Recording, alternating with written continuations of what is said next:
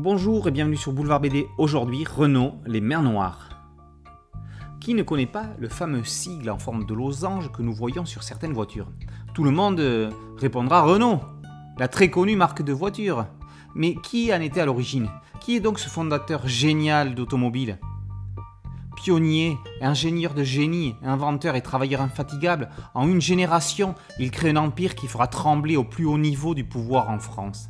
Ne disait-on pas qu'en Renault tous, la France s'enrhume?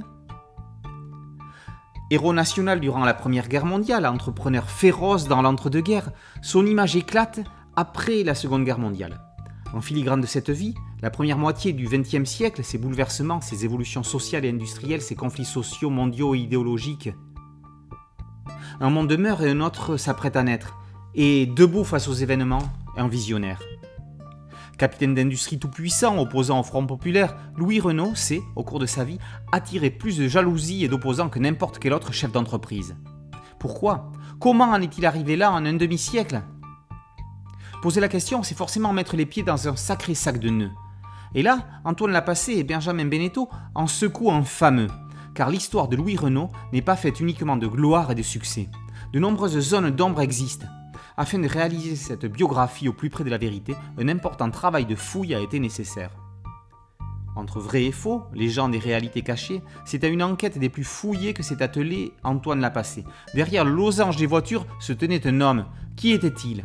Sans jugement ni parti pris, une réponse où chacun pourra trouver sa vérité se trouve dans cet album. Un tel travail de recherche et de recoupement d'informations appelait également un important effort de mise en page. Plusieurs narrateurs traversent cette biographie et au vu de la masse des faits à reprendre, la narration est obligatoirement très dense, trop dense, surtout s'il s'agit de tout mettre dans un one-shot. Il y avait largement assez de matière pour deux tomes, et à l'impossible, nul n'est tenu. La richesse du contenu du scénario en fait la difficulté du découpage et peut-être la faiblesse de l'album. Benjamin Beneteau, malgré toute sa maîtrise du dessin, a donc parfois chargé les pages au point de s'y perdre entre le peu d'espace laissé par le texte. À ce dernier, mais également à la couleur, la passée, avec sa palette sépia orangé pâle, ses jeux d'ombre, ajoute une touche souvenir, mémoire bien dosée au poids de son récit. Dès lors, si Renaud les Mers Noires est une remarquable enquête sur qui était Louis Renaud, il n'en restera pas moins un peu trop complexe pour certains lecteurs.